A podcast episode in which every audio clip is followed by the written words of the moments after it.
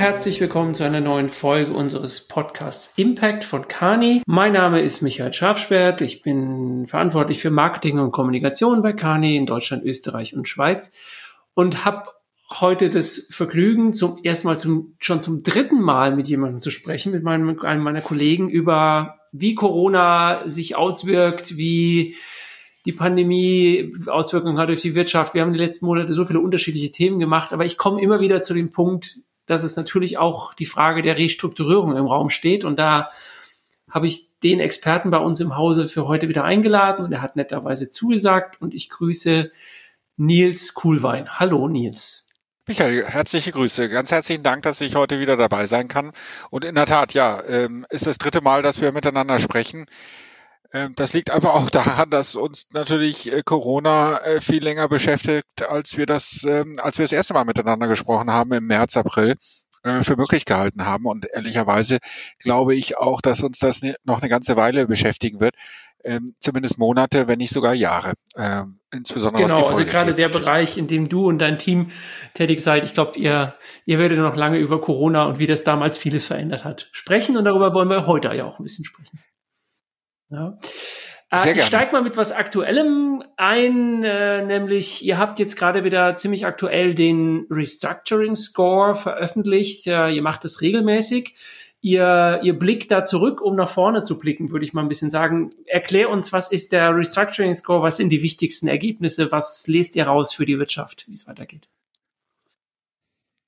Ja, sehr, sehr gerne. Also grundsätzlich haben wir ein Datenmodell aufgebaut, ähm, mit dem wir rund 7000 Unternehmen weltweit äh, analysieren anhand ihrer wirtschaftlichen Performance. Da nehmen wir ähm, öffentlich zugängliche da Daten, ähm, Umsatzergebnis, äh, Cashflow. Wir, wir schauen uns an, wie ähm, die Kurse, die Aktienkurse sich entwickeln und ähm, proben das natürlich dann auch nochmal mit anderen Daten. Wir vergleichen das insbesondere über den Zeitverlauf. Das heißt, wir haben immer in dem äh, Scoring-Modell ähm, fünf Quartale drin, so dass wir dann auch über den Zeitablauf das äh, vergleichen können. Und in der Tat äh, haben wir jetzt ähm, äh, diese Analyse vorgelegt, haben die in den letzten Tagen veröffentlicht ähm, und da sind ganz spannende Ergebnisse rausgekommen. Ein paar waren erwartbar, ähm, dass es äh, beispielsweise in dem ganzen Tourismusbereich äh, nicht so rosig ähm, äh, zugeht, das, das wissen wir alle. Ähm, es ist aber auch schon äh, sehr erstaunlich gewesen, ähm, dass äh, aus wirtschaftlicher Sicht, aus Sicht groß, insbesondere der großen Unternehmen, ähm, die Talsohle zunächst mal im dritten Quartal äh, als durchschritten anzusehen ist. Viele Unternehmen haben äh, sich sehr, sehr positiv im dritten Quartal ähm, entwickeln können. Aber insgesamt sieht man natürlich mhm. schon auch die Belastungen. Du sagst, äh, die haben, hat sich erholt. Ich hatte, als ich vorhin reingeguckt habe, ich gedacht, das ist so ein bisschen der Herbst war wie so ein, wie so ein unverhoffter Spätsommer für Unternehmen, hatte ich so den Eindruck, nachdem ich da durchgeblättert habe. Ähm, aber trotzdem kommt ja nach dem Spätsommer auch nochmal ein Winter. Ist es denn so, weil ich habe gestern jetzt zum Beispiel gelesen, der Auf, es gäbe in der Industrie wieder einen Auftragsrückgang und so. Glaubt ihr denn, ähm, dass sich der Trend äh, jetzt fortsetzt? Du sagst, die Talsohle war erstmal erreicht. Wie, wie würdet ihr, wie, würd, wie würdest du die aktuelle Situation einschätzen auf die nächsten Wochen? Äh, extrem volatil, extrem volatil und äh, unsicher. Und die Unsicherheit nimmt eigentlich täglich zu. Wenn du mich vor einer Woche interviewt hättest, lieber Michael, hätte ich dir wahrscheinlich gesagt, naja, ähm, Sieht ja irgendwie alles ganz stabil aus. Wir wissen aber alle nicht, äh, wie lange jetzt Lockdown-Maßnahmen äh, stattfinden werden. Wir wissen momentan alle nicht, äh, welche Impulse ähm, auf die Wirtschaft ähm, kommen aus dem internationalen Geschäft.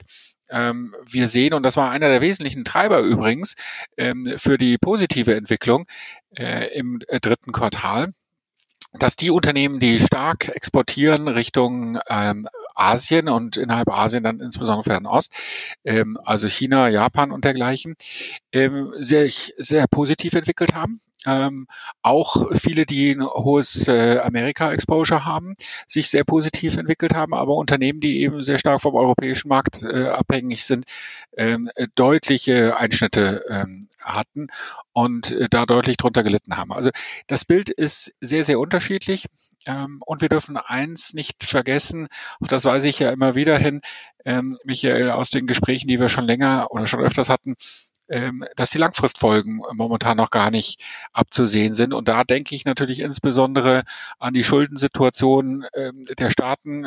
Wenn man nach Südost, äh, Südeuropa und Südosteuropa anschaut, steigt äh, gerade wieder die öffentliche Verschuldung massiv.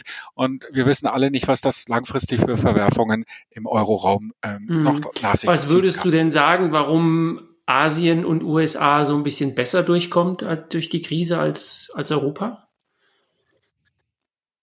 Na gut, in China haben wir äh, gesehen, äh, dass natürlich, nachdem am Anfang ähm, die äh, Corona-Situation eher verleugnet worden ist, ähm, dann ein, sehr massive Einschnitte, äh, was die persönliche Freiheitsgrade angehen, äh, eingezogen worden sind und damit die ähm, Corona-Pandemie in China sehr, sehr schnell und sehr kurzfristig eingedämmt werden konnte. Äh, ähnliches äh, mit anderen Maßnahmen, aber mit ähnlicher Wirkung äh, haben wir das ja auch in Südkorea gesehen. Ähm, wir haben es aber auch in Ländern äh, gesehen wie Australien oder, oder Neuseeland, die jetzt wirtschaftlich nicht so bedeutend sind für uns, aber die sehr, sehr äh, harte Maßnahmen, was Reisetätigkeiten anging, eingezogen haben und damit sehr, sehr gut durch die Krise gekommen sind. Und ähm, in diesen Ländern äh, ist die wirtschaftliche Erholung dann auch sehr, sehr schnell passiert und äh, läuft wieder auf Normalniveau. Man sieht das ganz gut übrigens auch an den äh, Containertransporten. Äh, die Containerfrachtraten sind auf einem ähm, hoch, wie wir es die letzten sieben, acht Jahre nicht erlebt haben. Ähm, und das zeigt ja deutlich, dass die wirtschaftliche Tätigkeit von und nach Asien ähm, inzwischen wieder mhm. sehr, sehr normal läuft. Und wenn du dir dann Europa anschaust im Vergleich, also ich habe, ich, ich verstehe den Punkt mit Australien, Neuseeland, das, also ich finde das auch sehr spannend, wie die das gemacht haben. Die haben natürlich auch den Vorteil, das eine ist eine Insel, das andere ist ein Kontinent, da hat man so gewisse Touchpoints. Ich frage mich immer, inwieweit so ein Modell halt auf Europa übertragbar wäre. Ja, das können wir in Europa ähm, mit der, das schaffen wir ja schon nicht mehr in Deutschland mit unserem föderalen System. Und solange wir entscheiden, was, was absolut notwendig ist, dass wir die Grenzen äh, innerhalb Europas offen halten, ähm, werden wir nicht verhindern können, ähm, dass auch Grenzverkehr stattfindet und äh, dass natürlich das wieder dazu führt, dass die ähm, Corona-Pandemie ähm, sich weiter ausbreitet. Das äh, wollen wir ähm, nicht anders haben und ich glaube auch, dass das äh, dass das äh, zu Europa ähm, einfach dazugehört, ähm, dass wir uns frei bewegen können und dass wir auch einen freien Austausch von Waren, mhm. Gütern und Dienstleistungen haben und auch natürlich Arbeitnehmern. Ähm, und das führt eben dazu, wir haben es, äh, du hast es vielleicht auch gelesen, äh, gerade die grenznahen Landkreise zu Tschechien, äh, Tirschenreuth, Landkreis Hof sind ja momentan sehr stark von der Corona-Krise betroffen. Äh, und das liegt natürlich sehr stark auch an dem Pendelverkehr. Wenn man auf einzelne Branchen blickt, weil ihr macht ja, du hast ja schon gesagt, das ist ja eine riesige Datenmenge, die ihr da bearbeitet. Ähm, wenn wir uns einzelne Branchen rausnehmen, gerade jetzt entscheidende für Deutschland ist natürlich immer wieder beim Thema Automobil, Maschinenbau und so. Seht ihr denn da ähm, Trends oder würdest du auch sagen, kann man eigentlich gar nicht pauschal sagen für beide Branchen, wie es denen geht, weil die Situationen sehr unterschiedlich sind innerhalb der Branchen? Ja, wenn wir vielleicht mit dem Maschinenbau anfangen, ähm, dann ist ja gerade der Maschinenbau ein äh, äh, großes und weites Feld. Wir haben sehr, sehr viel Maschinenbau, ähm, die in die Automobilindustrie hineinliefern. Wir haben aber genauso Maschinenbau, der in Lebensmittelindustrie hineinliefert. Ähm, und solange die Supermärkte noch offen sind und äh, äh wir tagtäglich äh, einkaufen in den Supermärkten, ähm, und viele kaufen ja auch auf Vorrat momentan ein. Also Klopapier wird äh, zwischenzeitlich auch mal wieder knapp. Ähm, sind natürlich solche Subsegmente des Maschinenbaus, die zum Beispiel Förderbänder oder ähm, äh, Getränke, äh, äh, Computer da entwickeln für die, für die Lebensmittelindustrie, äh, ist kaum betroffen äh, von Corona, weil das Geschäft einfach weiterläuft. Aber andere Teile, die äh, stark in den Automobilsektor hineinliefern, sind natürlich schon sehr stark von der Unsicherheit in dem Segment ähm, und der dadurch äh, folgenden Investitionszurückhaltung gerade geprägt. Äh, da sehen wir schon Einbrüche in der Größenordnung 25, 30 Prozent im Auftragseingang. Das nochmal verbunden ähm, mit der geografischen ähm, Exposition. Je weniger ich äh, global unterwegs bin, desto mehr leide ich da momentan, weil ich eben auf Europa fokussiert bin und dort äh, die Investitionszurückhaltung noch viel, viel stärker ist als äh, eben im globalen ähm, Raum. Man kann da also letztendlich auch eine Taxonomie aufmachen, dass man sagt, ähm, Subbranche ähm, und äh, globale Vernetzung ähm, sind dann eigentlich ein gutes Kriterium, ähm, wie stark es das Unternehmen hm, äh, hm. gerade leidet. Und ähnlich ist es wahrscheinlich in der Automobilindustrie, aber da geht es wahrscheinlich jetzt bei den Zulieferern mehr um die Frage, was sie, also welche Art von Produkten sie zuliefern, vermutlich, weil ja. Absolut. Äh, wir haben ja gerade auch gehört, dass im Semiconductor-Bereich gerade sich die Preise teilweise verfünffachen, weil so eine Knappheit äh, besteht äh, nach entsprechenden ähm, Halbleitern. Und ähm, das äh, trägt natürlich in der gesamten Automobilzulieferbranche momentan. Da sind es unterschiedlichste Faktoren, die auf die Unternehmen äh, wirken. Ähm, das hat nicht nur was mit der Elektromobilität und der Transformation in der Elektromobilität zu tu tun. Es hat was mit der allgemeinen Investitionszurückhaltung zu tun. Es hat was mit der Unsicherheit zu tun. Es hat aber auch mit den großen Transformationsprogrammen der OEMs äh, zu tun. Wir dürfen nicht vergessen, dass äh, große OEMs äh, in Deutschland äh, weitreichende Standortsicherungsverträge gemacht haben. Das heißt, selbst ähm, wenn die OEMs jetzt äh, Kapazitäten freisetzen würden, ihre eigenen Mitarbeiterkapazitäten freisetzen würden, können sie die Werke nicht schließen, ähm, was dazu führt, ähm, dass sie sehr, sehr viele Teile, die sie im Zweifelsfall von Zulieferern bezogen hätten, äh, dann wieder insourcen und damit letztendlich dann auch äh, die Zulieferindustrie äh, natürlich äh, wieder an mhm. Auslastung mhm. leidet. Wenn man, äh, wir reden jetzt über die ganzen Fälle von Unternehmen oder Branchen, denen es nicht so gut geht, dann schließt natürlich die Frage an, du bist Restrukturierer. Ähm, bei dir ist der Arbeitstisch weiter voll oder wird er noch voller oder, oder wie sieht's, wie sieht's aus? Ähm, auch hier ein, ein sehr gemischtes Bild. Ähm, also wir haben gut zu tun. Äh, wir sind auch ähm, gut ausgelastet und äh, sind da auch sehr zufrieden mit, mit, der, mit der Situation der Auslastung unserer, unserer eigenen Practice. Aber auch hier sehen wir äh, natürlich äh, viel Licht und äh, viel Schatten auf dem Markt.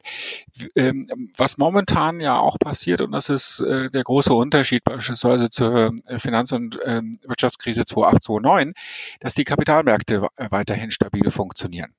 Wenn wir mal kurz zurückdenken, 2008, 2009 ähm, ist der Interbankenmarkt fast vollständig zum Erliegen gekommen. Es gab kaum ein Vertrauen mehr zwischen den Banken. Die Banken haben sich gegenseitig keinen äh, Geld mehr geliehen. Und das hat sehr, sehr schnell aus äh, der Bankenwelt dann in die Realwirtschaft äh, übergeschlagen. Das sehen wir heute nicht. Die Kapitalmärkte sind liquide. Wir sehen das jeden Tag, äh, dass die Aktienmärkte von einem hoch zum nächsten steigen. Ähm, und das ermöglicht es natürlich den Unternehmen, sich sehr, sehr billig ähm, zu refinanzieren und sehr günstig ähm, Kredite zu bekommen. Und da tragen natürlich auch die staatlichen Hilfsprogramme äh, dazu bei. Nur ich fürchte halt, dass am langen Ende äh, werden wir die Quittung äh, für das billige Geld äh, sehen.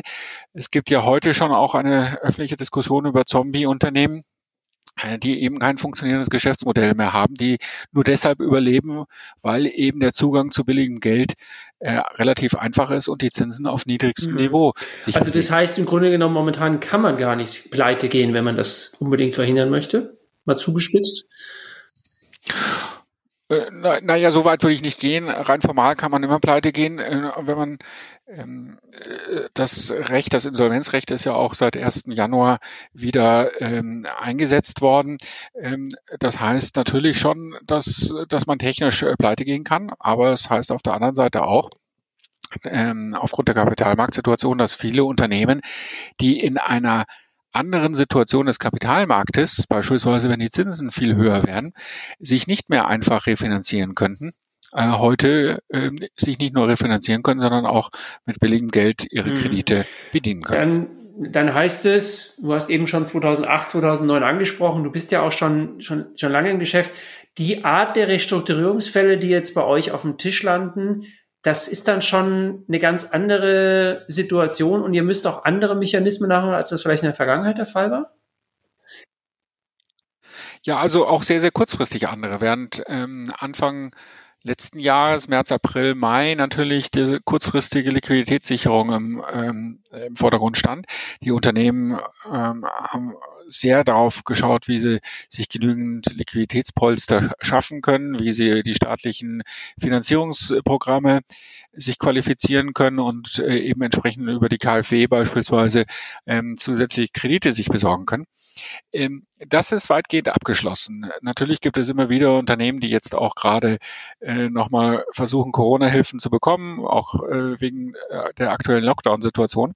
Aber im Großen und Ganzen sind diese Themen jetzt zunächst abgeschlossen und jetzt ist die große Frage eigentlich, äh, wie stabil ist noch mein Geschäftsmodell? Und in der Tat verlagert sich äh, das Geschehen viel mehr von einem kurzfristigen Rettungsanker hin zu der nachhaltigen Gesundung.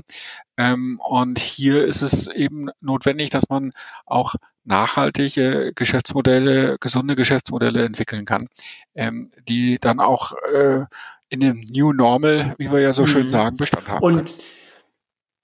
Ähm, das heißt, das heißt für euch, wenn ihr irgendwo reinkommt, ähm, ihr, also es ist nicht mehr dieses Prinzip, ich muss jetzt erstmal gucken, wo ich nur optimieren kann oder wo ich vielleicht auch harte Entscheidungen treffen muss, sondern es ist ein viel, viel breiter, holistischerer Ansatz, den ihr verfolgt, wenn ihr in Unternehmen geht. Absolut. Also ähm, während im März, April im Fokus stand äh, Stop the Bleeding, sozusagen, das äh, rein auf die Liquiditätssituation äh, fokussiert war, ist heute viel mehr ähm, das nachhaltige Geschäftsmodell ähm, äh, wieder zu optimieren im Fokus. Wobei allerdings natürlich ähm, auch die Corona-Zeit bei vielen Unternehmen im operativen Bereich äh, ähm, Bremsspuren hinterlassen hat. Also ähm, insofern auch auf der operativen Seite weiter aufgeräumt werden muss. Ähm, aber wie du richtig sagst, ist dann häufig eben ein ganzheitlicher. Und das heißt dann oft heutzutage vor allem auch Digitalisierung oder ähm, ist Geschäftsmodell viel, viel breiter in dem Fall zu sehen? viel breiter. Äh, es fängt mit der grundsätzlichen Strategie an, ähm, aber Digitalisierung ist natürlich ähm, das große Stichwort unseres Jahrzehnts ähm, eigentlich. Und äh, die Unternehmen, die ähm, digital nicht fit sind, werden auch langfristig die großen Verlierer sein. Das ähm, ist, glaube ich, klar. Äh, wir sehen ähm, beispielsweise bei im Konsumgüterbereich äh, durch Onlinehandel jetzt Wachstumsraten jenseits äh, 20, 30 Prozent. Ähm, und die, die da nicht frühzeitig auf den Zug aufgesprungen sind, ähm, sich fit gemacht haben, äh, haben jetzt das Nachsehen und äh, werden kaum äh, die Folgen von Corona. Mhm. Äh, Aber trotzdem können. bisher, wenn ich jetzt mal überlege, eigentlich in den letzten Wochen eine einzige bekannte Marke, die mir einfällt, Adler, die die Insolvenz gegangen sind. Bisher ist es da ruhig und das liegt eben an dieser Tatsache, dass so viel günstiges Geld weiter da ist und den staatlichen Hilfen. Oder wie würdest du das begründen? Ja, es, äh, es gibt auch den einen oder anderen, ich möchte natürlich keine Namen nennen ähm, und kann das auch nicht, äh, die im Hintergrund äh, in sehr mhm. starke Schwierigkeiten gegangen sind. Aber in der Tat, Adler war äh, die Nachricht, die wir alle Anfang des Jahres äh, bekommen haben, war die Nachricht, die durch die Presse gegangen ist. Ähm, aber vielen gelingt es jetzt außerhalb von Insolvenzverfahren, ähm, sich jetzt eben zu restrukturieren äh, und ihre Hausaufgaben zu machen. Und das liegt in erster Linie, weil sie daran, dass sie, dass sie eben Zugang zu mhm. ähm, Kapital haben. Sei es auf der Eigenkapitalseite oder auf, mhm. auch auf der Fremdkapitalseite. Und man darf nicht vergessen, Entschuldigung, wenn ich dich unterbreche, aber viele Unternehmen, gerade auch im, im Handel, äh, profitieren jetzt natürlich auch davon, dass, äh, dass sie die Shopmieten ähm, reduziert oder, oder ganz ausgesetzt haben. Das äh, verschafft ja unmittelbar Erleichterung auf der Cashflow-Seite. Ja, wenn ich meine Mitarbeiter in Kurzarbeit schicken kann, wenn ich keine Mieten äh, zahle, die Mietzahlung ausgesetzt habe oder langfristig reduziert habe, dann hilft das auf der, auf der Kostenseite mhm. natürlich schon mhm. enorm. Das heißt, die, die große es wird praktisch bei der, es wird keine richtige Gleitenwelle geben, dass da ein großer Schub kommt, sondern wir werden im besten Falle erleben, dass äh, es zwar schon in vielen Bereichen nicht einfach wird, aber dass es äh, eher eine, eine flachere, kontinuierlichere Bewegung ist, weil viele auch die Chancen nutzen, sich zu retten. Oder hast du immer noch die Angst, dass wir irgendwann im Mai, dass es so einen Domino-Effekt gibt, ein großer Stein fängt an zu rollen und dann rollen alle mit? Nein, die Angst habe ich nicht. Ähm, es wird ja häufig auch in, in der Öffentlichkeit äh, von der großen Insolvenzwelle geredet. Ich sehe sie nicht. Ich sehe zumindest nicht, dass dann ein Tsunami auf uns äh, zukommt, ähm, weil ich es rein faktisch schon für unlogisch äh, erachte. Wir kommen ja aus einer Historie, wo wir rund 40.000 Unternehmensinsolvenzen im Jahr haben. Wir sind im letzten Jahr runtergegangen auf die Größenordnung 16.000, 17.000. Wenn wir jetzt von einer Insolvenzwelle äh, sprechen würden, dann müsste das ja schon mal rein logisch über das langfristige Mittel, was irgendwo dann zwischen 25 und 30.000 Insolvenzen liegen würde, hinausgehen. Ähm, und das ist natürlich von heute, von kommen von 16, 17.000 äh, Unternehmensinsolvenzen wäre das ein ganz enormer Hub. Ja, wir werden einen Anstieg sehen. Ja, es wird eine kleine Welle geben. Ja, es wird wahrscheinlich auch Folgewellen geben über die nächsten Jahre noch. Ähm, aber ich sehe nicht unbedingt einen Tsunami auf uns äh, zukommen. Ähm, da sehe ich doch, dass äh, auf globaler Ebene betrachtet ähm, äh, äh Geschäfte äh, einfach noch äh, stabil laufen. Ähm, und äh, da bin ich eigentlich auch Optimist, ähm, dass wir mit dem Zuwachs an Impfkampagne äh, momentan dann auch sehr, sehr schnell wieder in ein normales oder weitgehend mhm. normales Geschehen übergehen können. Jetzt zum Schluss noch eine, eine Frage, die, die sich jetzt mir so im Laufe dieses Gesprächs gestellt hat, die jetzt äh, einfach mal so in, praktisch an dich als, als langjähriger erfahrener Berater in dem Bereich sich richtet. Wenn du in Unternehmen kommst, ähm, ich meine, ihr habt so viele Analyse-Tools, ihr könnt so tiefgehende Sachen durchschauen und wirklich durchleuchten. Aber wie viel Bauchgefühl ist eigentlich dabei? Wann, wann weißt du eigentlich oder weißt du eigentlich eigentlich nach einer Stunde, wenn du da bist, nach dem Motto, oh, das könnte echt schwierig werden hier oder ähm, nee, ich sehe hier ein Potenzial. Was, wie, was, wie funktioniert das? Also ich lasse mich in der Tat äh, ziemlich von meinem Bauchgefühl ähm, leiten, äh, Michael. Das ist äh, interessant, dass du das fragst. Und ähm, ja, über die Jahre entwickle ich äh, oder habe ich natürlich ein Bauchgefühl entwickelt. Ähm, als ich mal ganz jung war und Praktikant war, hatte mich, äh, hatte mir ein älterer äh, Berater gesagt, also wenn er in ein Unternehmen reingeht, spricht er als allererstes mal mit den Frauen unten am Empfang und fragt die, was da eigentlich schief läuft in dem Laden. Und darüber hätte er schon die meisten Erkenntnisse eigentlich äh, gewonnen. Ähm, und so geht's mir natürlich auch. Mit offenen Augen durchs Unternehmen laufen, ähm, mit vielen Leuten sprechen, auch informelle Gespräche zu führen, auch mal nicht nur auf der Vorstands- oder Geschäftsführungsebene äh, Gespräche zu führen, sondern durchaus auch mal mit der Geschäftsführungsassistentin ähm, sich dann hinzusetzen, Kaffee zu trinken und mal zu horchen, ähm, was im Unternehmen äh, los ist. Ähm, und insbesondere einfach die Augen aufmachen. Der hilft übrigens auch, und das sage ich meinen Team immer, ähm, mal einfach das Laptop zuzumachen und rauszugehen, ähm, sieht man häufig mehr, als wenn man die letzte Excel-Analyse oder das letzte PowerPoint-Chart ähm, noch schön macht. Ähm, ich hatte mal ein Unternehmen, ähm, da sind wir reingekommen, und während uns der Geschäftsführer durch die Hallen führte und uns eigentlich erklärte, dass das alles ganz fantastisch äh, laufen würde, sahen wir überall die Mitarbeiter, wie sie vorm Schredder standen und Papier geschreddert haben. Das ist dann ein untrügliches Zeichen, dass das alles nicht so richtig gut aussieht. Okay, okay. Also trotz aller, äh, trotz aller Analytics gibt es ganz pragmatische Dinge, wie gucken, wie, wie, wie, wie voll ist die Papiertonne beim Schredder. Genau, also wer, wenn da äh, stundenlang geschreddert wird und äh, wir hatten dann den Steuerberater gebeten, uns doch mal die letzten Jahresabschlüsse äh, zu geben.